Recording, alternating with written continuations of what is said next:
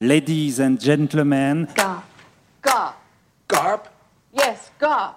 Sounds like a fish. Yeah! I'm an American writer, and Every single place, every single household, whether you're a white person, a black person, a Chinese person, a native person, you're on a reservation or you're off reservation, that's all Indian country. Yeah! I breathe and I live with the knowledge of what happened to my aunt in the late 30s who was lynched by the KKK. I must recollect with yet greater fury. America, America, ton dragon fou s'ennuie.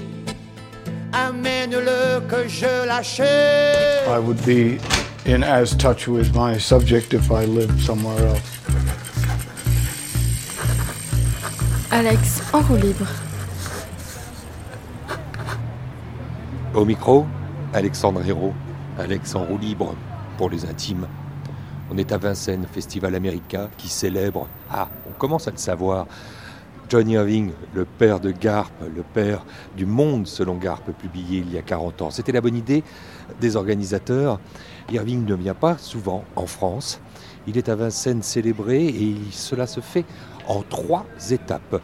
La première commence à l'instant dans les salons dorés de l'hôtel de ville avec un café des libraires qui se tient à 16h. Bonjour à tous ceux qui viennent de nous rejoindre. C'est aussi notre mise en jambe ici au Café des Libraires, euh, ouvert euh, dès le matin et jusqu'au soir. Enfin là, on ne commence que l'après-midi parce que c'est le premier jour, c'est le vendredi. Et nous sommes très heureux, bien sûr, très très heureux au Café des Libraires de recevoir Johnny. Le principe du Café des Libraires, c'est un libraire qui vient sur chaque plateau pour réaliser euh, les, les interviews. Euh, donc je vais essayer de présenter euh, John Irving. Euh, je- J'espère que lui euh, traduise ce que je vais dire, comme ça si je dis des bêtises, euh, je me sens un peu plus à l'aise, enfin tant pis. Euh, romancier, scénariste. Vous savez aussi bien sûr qu'il est passionné, qu'il est passionné de lutte, qu'il a pratiqué en, semi-pro. Il a même été entraîneur, je crois qu'il me disait Pascal.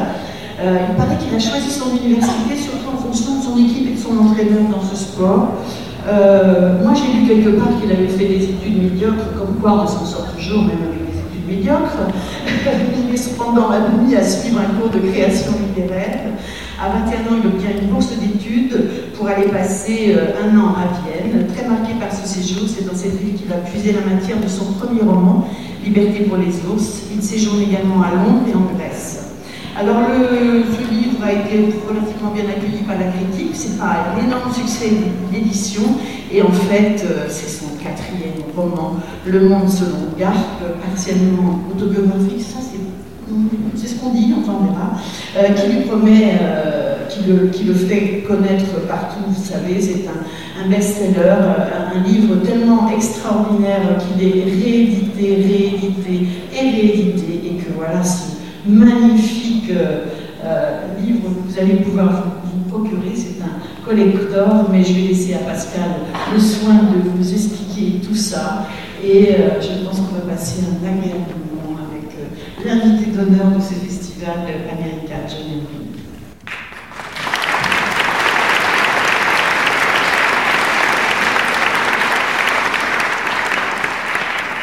Merci beaucoup, Maëtte. Alors, je crois que si nous sommes réunis ici, tous ensemble, c'est qu'on a tous en nous quelque chose de Garp, quelque chose que John Irving nous a transmis, et nous sommes plusieurs générations à avoir nourri pour ce livre euh, un amour profond, puisqu'il nous a servi un petit peu de guide. Alors pourquoi? Parce que ce livre, euh, lorsqu'il a paru, euh, il a paru à une époque de grands bouleversements, notamment ce qu'on a appelé la révolution sexuelle.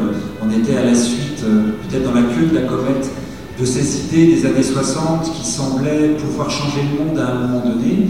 Et euh, ce livre arrive un peu comme un pavé dans la mare de la littérature de ce moment euh, pour plusieurs raisons. La première d'entre elles, c'est que ce livre commence dans les années 40 avec Jenny Field, qui est infirmière, qui est la future maman de Garp et qui va concevoir ce premier enfant qu'elle désire très fortement, mais qu'elle ne veut pas euh, accompagner d'un mari trop encombrant, notamment la sexualité des hommes qui lui pose un réel problème et dont elle ne veut pas s'embarrasser toute sa vie. Donc elle va concevoir cet enfant dans une scène extraordinaire que je vous laisserai redécouvrir et pour ceux qui ne l'ont pas euh, lu encore, c'est vraiment un moment absolument stupéfiant euh, qui va ouvrir ce livre de façon remarquable. Euh, donc on va suivre Garp, Garp, sa mère, toute cette histoire qui va finalement nous montrer comment un homme grandit avec une personne dans une institution prestigieuse qui va lui apporter à la fois son éducation culturelle, mais il va faire aussi son éducation sexuelle. Je vais dire beaucoup de fois le mot, de nombreuses fois le parce que c'est un livre qui, à mon sens, a dégripper, je dirais, le regard qu'on porte sur ce qui nous concerne tous et ce qui fait partie de nos vies de façon permanente. Dans quel état d'esprit étiez-vous lorsque vous avez écrit ce roman? Euh, Quel en a été le moteur et quels étaient les espoirs que vous nourrissiez euh, lorsque vous, avez, vous êtes lancé dans l'écriture de ce livre? J'étais en colère, pas tellement contre le fait que cette révolution sexuelle ait échoué, but that it hadn't gone far enough or done enough. Mais j'étais en colère parce qu'elle n'était pas allée suffisamment loin et qu'elle n'en avait pas fait assez. After so-called uh, sexual liberation, gay and straight, après cette prétendue libération sexuelle pour euh, les gays et les homos et les hétéros, I thought that uh, people weren't supposed to hate themselves or other people for sexual differences. Pensais que les gens ne devraient plus se haïr ou haïr les autres pour euh, des différences d'ordre sexuel. I was surprised that the climate of sexual intolerance J'étais surpris par euh, le climat d'intolérance sexuelle. Made it uh, seem to me that we had not had a sexual revolution at all. Ce climat me faisait penser qu'il n'y avait pas eu du tout de révolution sexuelle. I exaggerate things. J'exagère les choses. Or so I thought at the time. Mais enfin, c'est ce que je pensais à l'époque. I believe that the climate of sexual hatred would go away, would be outdated. Je pensais que ce climat de haine sexuelle serait dépassé. Even before I finished the manuscript serait dépassé même avant que je termine mon manuscrit. I thought that nothing this stupid and backward could last. Je ne pensais pas quelque chose d'aussi idiot et d'aussi euh, dépassé pourrait durer. So that the tone is very satiric. It's very comic. Donc le ton de mon livre est très satirique, très comique. It's both tragic but also funny. C'est à la fois tragique mais drôle. That despite the early days of the feminist movement. Et en dépit du fait que le mouvement féministe en ait été à ses débuts, there's a backlash and some men hate women more. Bah, il y a eu un retour de manivelle et que les hommes haïssaient les femmes encore plus. Like all my novels, I began with the ending. Et comme dans tous mes romans, j'ai commencé par la fin. A good mother but an independent woman who wants nothing to do with men. Une bonne mère, une bonne maman, mais une femme indépendante qui ne veut rien avoir à faire avec les hommes. Becomes an icon of the women's movement. Devient le symbole d'un mouvement des femmes. She's going to be assassinated by a man who hates women. Elle va être assassinée par un homme qui hait les femmes. Her son, who is a typical man, son fils, qui est un garçon, un homme typique. In other words, he behaves badly with women. En d'autres termes, il se conduit mal avec les femmes. Is going to be killed by a woman who hates men. Eh bien, lui sera tué par une femme qui hait les hommes. So much for the sexual revolution. Et voilà pour la révolution sexuelle. If that's sexual liberation, what's next? Et si c'est ça la libération sexuelle, alors qu'est-ce qui va venir après? So this was my state of mind. C'était voilà mon état d'esprit à l'époque. I was aware that I was writing a protest novel. J'étais conscient du fait que j'écrivais un roman de manifestation, de protestation. I just didn't believe that I would still be protesting 40 years later. Je ne croyais toutefois pas que je serais encore en train de manifester de cette manière-là 40 ans plus tard. The world according to Garp should be a period piece. Le monde selon Garp devrait être une pièce daté dans le temps, marqué par le temps. It's not to my credit that it's still relevant. Et ce n'est pas apporté à mon crédit que ce roman soit encore tellement pertinent aujourd'hui. It's to our shame that sexual intolerance is still tolerated. C'est euh, apporté à notre honte, à tous, que l'intolérance sexuelle soit encore tolérée aujourd'hui. Alors lorsqu'on donne à un roman une dimension sociale, comme c'est le cas du Monde selon Garde, mais comme c'est aussi le cas de l'œuvre Le Dieu et la part du diable, hein, qui pose la question de l'avortement hein, au travers du, du, projet du docteur Lodge, et qui pose aussi la question d'adoption euh, au travers du personnage Homer, qui est un enfant qui ne sera jamais adopté. Donc cette dimension sociale est bien ancrée, et ça pose la question de ce qui est vrai dans le roman, qui est supposé porter euh, au pinacle l'art de la, de la fiction. Alors, Garp, on lui pose souvent cette question dans le roman, euh, alors qu'il est devenu romancier. Je vais citer un petit passage. Garp le répétait toujours, la question qu'il détestait le plus hein, s'entendre poser au sujet de son œuvre était dans quelle mesure elle était vraie, dans quelle mesure elle reposait sur son expérience personnelle, vraie dans le sens de conforme à la réalité.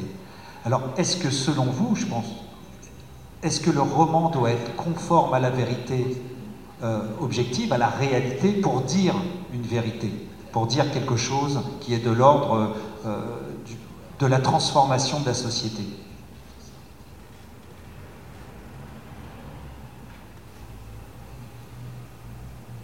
If you mean that, do I believe in social realism uh, in a novel? Yes, I certainly do.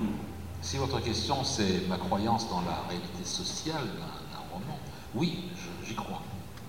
If, if you're writing about an obstetrician gynecologist, you should not make any errors of a medical kind. Si vous écrivez l'histoire d'un gynécologue obstétricien, il ne faut pas commettre d'erreurs dans le domaine médical. If you mean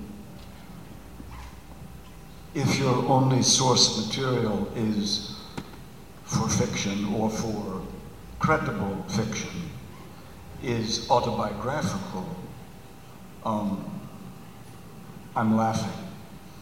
Et si votre question porte sur le fait de savoir si euh, dans une, euh, une fiction euh, la réalité doit être obligatoirement autobiographique, alors à ce moment-là, je rigole. I don't care anything about autobiographical reality. Moi, ça m'intéresse pas la, la réalité autobiographique.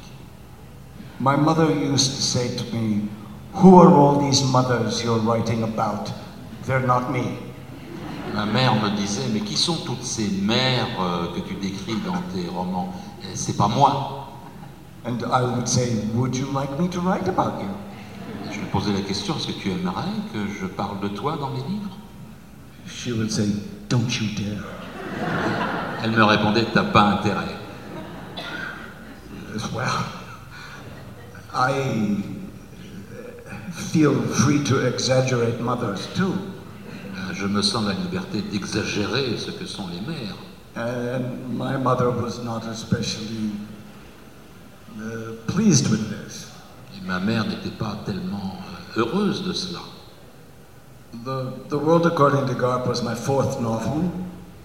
Le Monde selon Garp était mon quatrième roman. But it was the first time that my publishers had a publication party for me. Mais c'était la première fois que mon éditeur a donné une soirée lors de la publication de mon livre. I didn't realize they were giving them to other writers all the time. Je savais pas qu'ils faisaient des soirées ou des, des, des cocktails tout le temps. So I invited my mother to New York to the publication party. Et donc j'ai invité ma maman au cocktail de publication de mon livre à New York. And she said, not in a friendly way, shall I wear my nurse's uniform? Et elle m'a demandé d'une façon pas tellement amicale, est-ce que je devrais porter mon uniforme d'infirmière? I said, please don't. S'il te plaît, maman, non. Voilà, je vous remercie beaucoup. Et un grand merci à Pascal. Grand merci.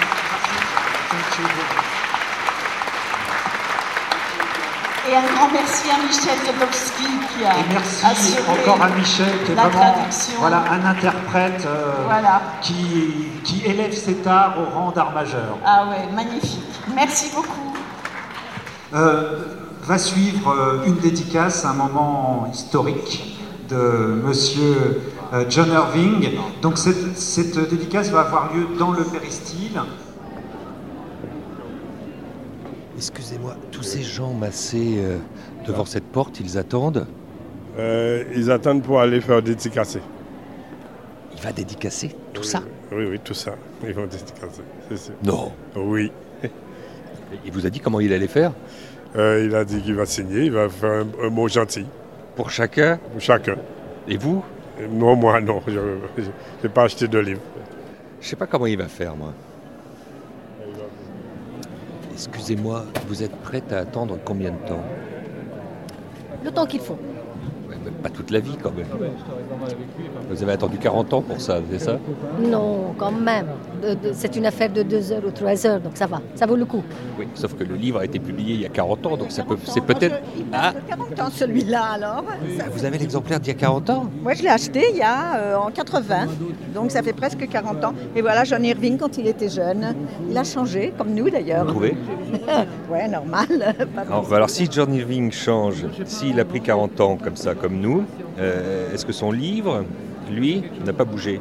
Euh, je suis en train de le relire pour vous dire, mais je crois qu'il est quand même très actuel et très moderne. Ouais. Et moi, le, le souvenir que j'en ai, c'est que j'avais jubilé en le lisant. C'était amusant, il y avait quelque chose de nouveau, un style nouveau et tout ça. J'avais beaucoup aimé. Et là, je suis en train de le relire. Est-ce qu'il y a un souvenir associé particulièrement à cette lecture, à ce moment de lecture? Est-ce que, est que vous, vous, vous vous voyez quand vous êtes en train de le lire, quand vous le lisez?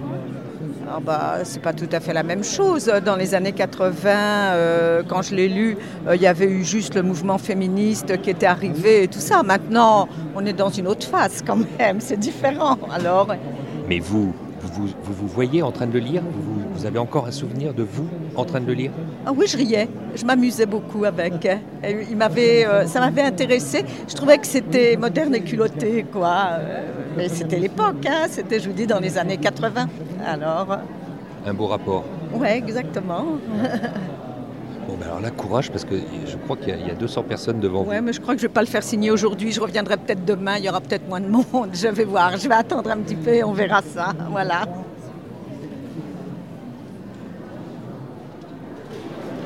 Quand il donne, quand il donne ses interviews.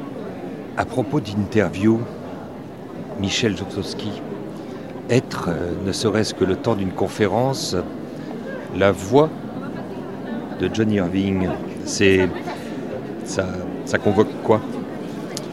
Bah, c'est d'abord beaucoup de fierté d'avoir été euh, choisi pour, euh, pour ce travail. Non, élu, non, n'exagérons rien.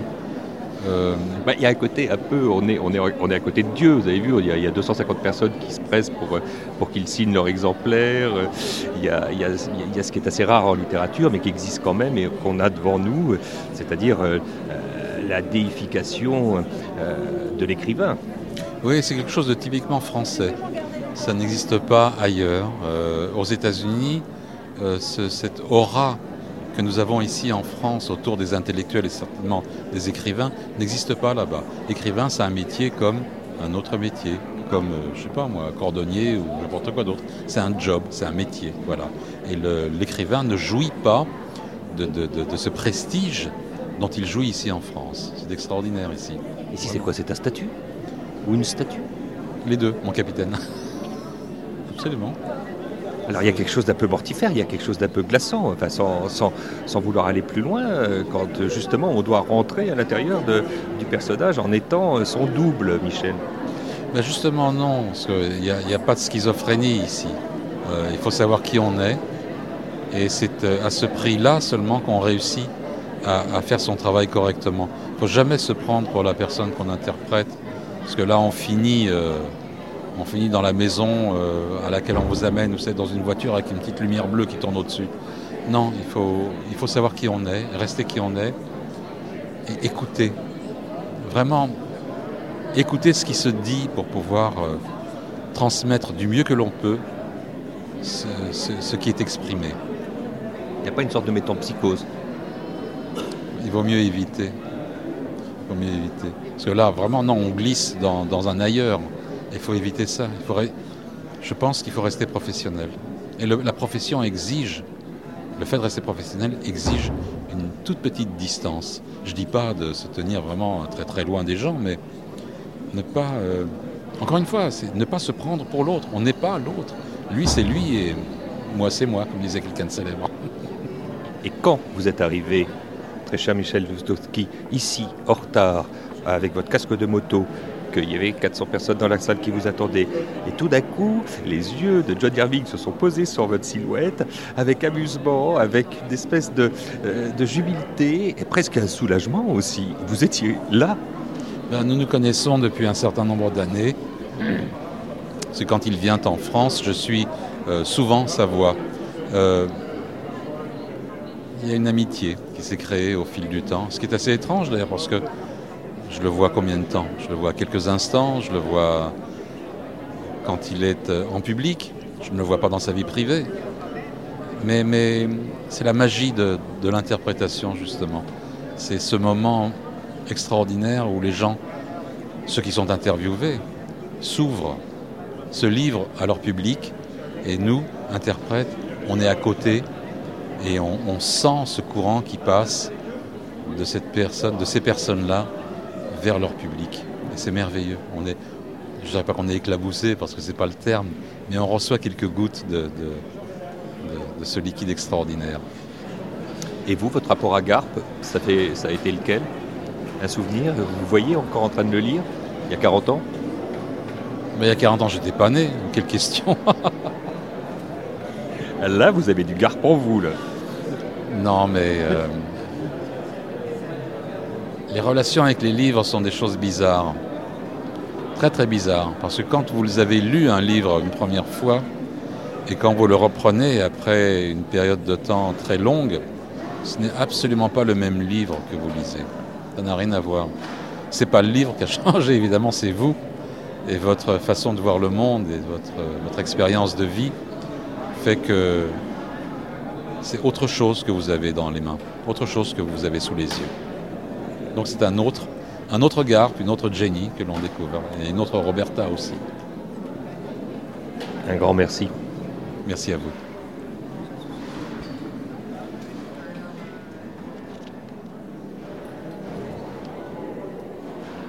Alors on va se frayer un chemin quand même dans la foule, parmi cet énorme euh, public qui attend euh, patiemment la, la- la signature, la dédicace. C'est le moment euh, où le contact est possible avec, euh, avec Dieu.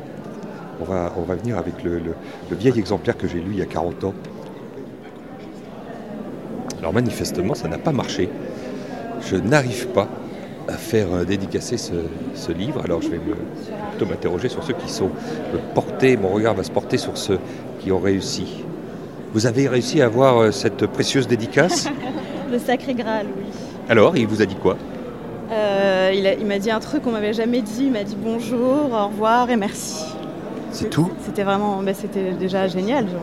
Non, mais vous avez essayé de pousser le truc un peu plus loin ou pas? Non, parce que. euh, ah, mais je suis vraiment interviewée? Oui. D'accord. J'avais pas prévu. Non, parce que je, je- beaucoup de gens attendent et euh, voilà, dans un souci d'équité, on va dire. Et alors, il a marqué quoi? Euh, mon prénom Même pas un petit, un petit bisou et un le petit- sien, je crois. Non, mon prénom. Et du coup, l'exemplaire a plus de valeur, c'est ce que vous vous dites C'est exactement ce que je me dis. Ça, c'est- un livre que vos parents ont dû lire. Euh, non, c'est moi qui leur ai fait lire. Oui, malgré mon visage juvénile, j'ai 33 ans. Donc en fait, non, en réalité, c'est moi qui ai fait euh, découvrir ce roman à mes, parents, ma famille et à une dizaine d'amis, dont cette jeune fille ici présente aussi. Alors, euh, exercice un peu, un peu scolaire, mais vous en avez pensé quoi? Euh, moi, j'en avais pas une lecture euh, forcément féministe. En fait, effectivement, je m'étais rendu compte qu'il y avait pas mal de minorités sexuelles donc, représentées dans le, dans le livre, pas dans le bouquin. Mais euh, moi, l'image que j'en avais, c'était quand même euh, la première fois que je lisais l'histoire d'un personnage de sa naissance à sa mort. Et ça, c'est quelque chose euh, que j'avais, enfin, j'avais trouvé ça magnifique de le suivre tout au long de sa vie. Et, comme John Irving, je crois, l'écrit dans sa préface, c'est difficile en fait de résumer réellement le livre. Mais il disait que son enfant, je crois, avait trouvé les mots pour finalement trouver le sujet du livre, alors que lui-même était en peine euh, pour expliquer réellement aux gens de quoi il parlait. Et son fils disait que, au fond, c'était un livre sur la peur euh, de voir euh, les gens qu'on aime mourir. Et moi, c'est quelque chose qui m'avait marqué aussi dans ce livre-là, la peur qui est présente partout, mais qui enlève pas l'énergie incroyable de tous les personnages. Voilà, donc je trouve que ce livre est un peu une vie, en fait, tout simplement. voilà, la vie du personnage, et je trouve que c'est une épopée magnifique. Voilà. Et ça, ce que pensait le fils d'I- d'Irving, ça dit peut-être quelque chose du don que vous avez fait euh, à vos parents Du don que j'ai fait à mes parents? En leur offrant ce livre, Oui, oui, peut-être. de ne pas les voir euh, partir. peut-être. peut-être, peut-être.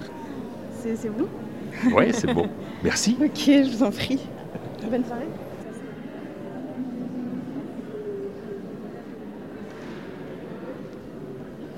Vous avez l'air, vous avez l'air très content, très Je content de votre très- coup. En fait, je suis très content parce que nous venons de Belgique et alors on voulait euh, vraiment rencontrer euh, l'écrivain et nous avons fait une aquarelle euh, de lui et qu'il a bien voulu nous signer et on est super heureux de le rencontrer. Et en plus, euh, il vous a gratifié de votre prénom pour Tout fait. Urbain. Tout à fait. Donc en fait, ce n'est pas mon prénom, mais c'est le prénom de mon ami. Voilà, c'est mon prénom. Car c'est lui qui a, car c'est lui qui a dessiné cette aquarelle et c'était important pour lui euh, de la faire signer. Il est tout content.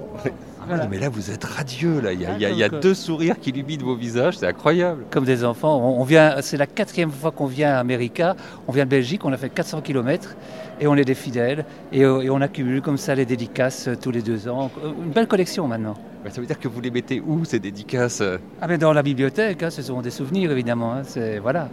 Alors moi j'ai prévu le cours. En fait, euh, moi j'ai mon trophée euh, de poche, donc euh, que j'amène euh, tous les deux ans. Et alors j'ai tous les écrivains qui sont venus, qui me signent à tour de rôle euh, le- le- mon, pe- mon petit livre. Et ça ne le surprend pas parce qu'ils voient, euh, ils, voient- ils reviennent un peu en arrière parce qu'ils se disent c'est quoi ça Et, euh, de quoi il s'agit et puis ils voient qu'il y a des grands noms euh, qui ont signé, alors euh, ils sont encouragés, ils me signent également. Mais vous avez la même démarche finalement qu'un, euh, que n'importe quel fan. Il y a quelque chose qui a à voir avec cette célébration de, de- l'icône ou de la vedette. Ou c'est- ce sont des demi-dieux. Ce sont qui? L'écrivain là qu'on vient célébrer C'est, euh, je vais dire, le rêve, l'artistique, euh, l'imagination aussi, euh, le transport, voilà, aussi bien dans l'astral que dans l'esprit, que dans le corps.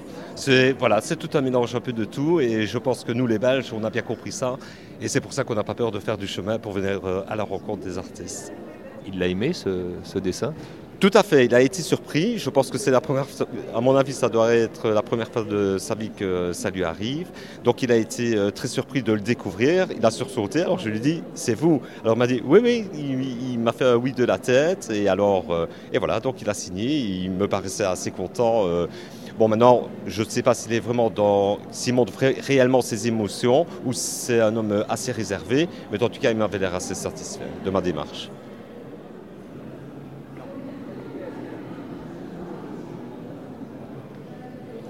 Vous avez réussi à obtenir ce que beaucoup n'ont pas eu la patience euh, d'aller chercher. Euh, oui, oui, j'aime, beaucoup John Irving, de toute façon, donc euh, j'ai, je l'ai découvert euh, avec l'hôtel New Hampshire, là, que je lui ai fait dédicacer, en- que j'avais acheté dans les- en 1980. Ah, vous êtes venu Et avec votre vieille édition, ouais, très bien. Et c'est mon préféré, donc voilà. Après, j'ai lu Le Monde selon Garde, que j'ai beaucoup aimé, mais, mais je suis resté fidèle à, à celui-là. voilà. La littérature serait-elle une histoire de fidélité aussi?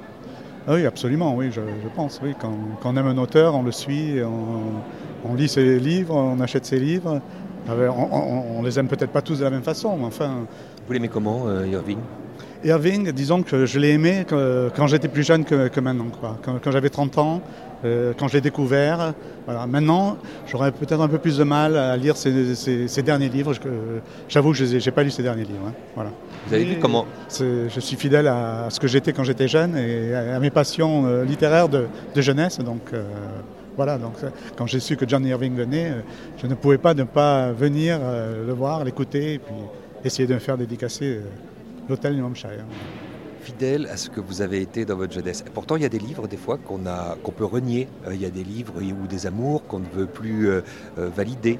Oui, c'est vrai, oui. On peut, quand on relit certains livres, on, se dit, on peut se dire comment ça se fait que j'ai aimé ça, mais bon, voilà.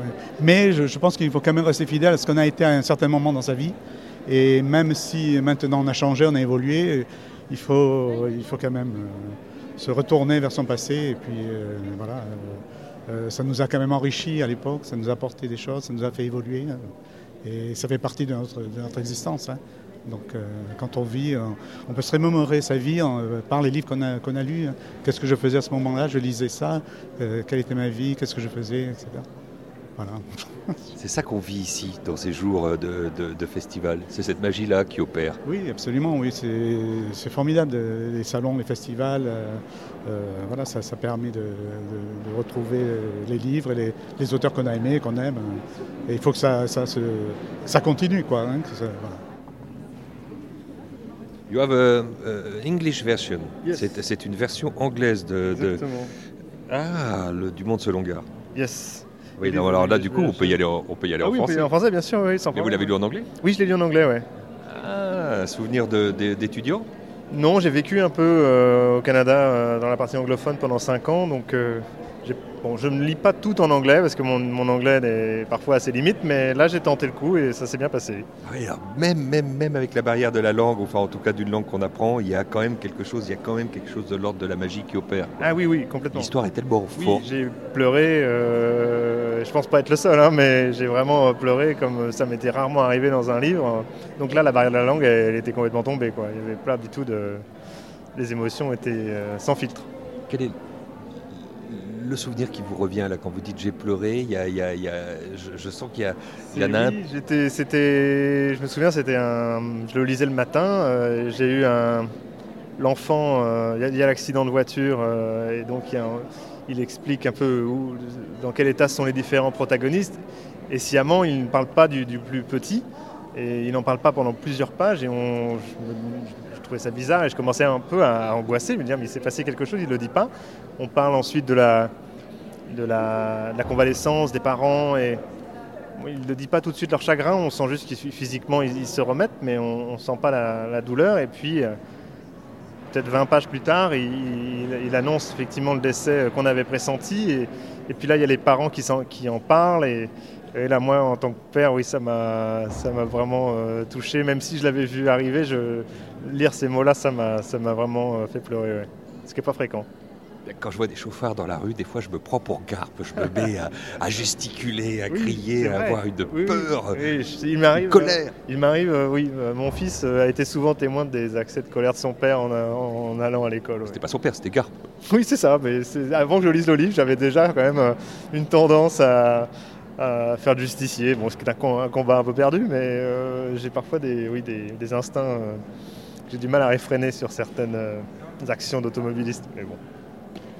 En tout cas, bravo, bravo d'avoir fait comme ça, cette, euh, patiemment cette queue pour, euh, pour le sésame, précieux, parce que qu'est-ce qu'on va en faire de cet, exemplaire oh, bah, dédicacé? Tout d'un coup, il a plus de valeur? Oui, un petit peu, parce qu'il y a eu une rencontre, et puis c'est magique quoi, de savoir qu'un auteur de cette envergure est venu, a signé, on l'entendre pendant une heure euh, dans la, dans la salle des fêtes, c'était aussi un très très, très beau moment de, où on se sent bien, on entend quelqu'un euh, qu'on admire, euh, qui, parle et qui, dit des choses encore plus fortes que, que, ce qu'on a pu dire. Enfin, il y, a vraiment une. Euh, j'ai hâte de le revoir. Je crois qu'il refait une intervention demain. Donc je vais essayer de profiter. De... La célébration continue. Il ne faut pas les choses à moitié, Américain. Non, c'est bien, c'est très très bien. Voilà, on se dit à demain. Voilà, à demain. Bonne soirée, bon courage à vous. À demain évidemment pour d'autres moments captés lors de cette 9e édition d'America à Vincennes, dont le site internet www.festival-america.com permet de mesurer toute l'ampleur de la programmation. Il faudrait trois, que dis-je, une armée de micros en roue libre pour tout capter. Ce 35e épisode d'En roue libre est proposé par Alexandre Hérault et réalisé par Benoît Artaud. Il est réécoutable à l'envie sur toute bonne appli ou plateforme d'agrégation de podcasts comme Podmust par exemple. Remerciements à tous les bénévoles d'America qui se dépensent sans compter et donnent la tonalité de l'événement, ainsi qu'à l'agence Faits et Gestes pour nous avoir hébergés. En roue libre. Évidemment.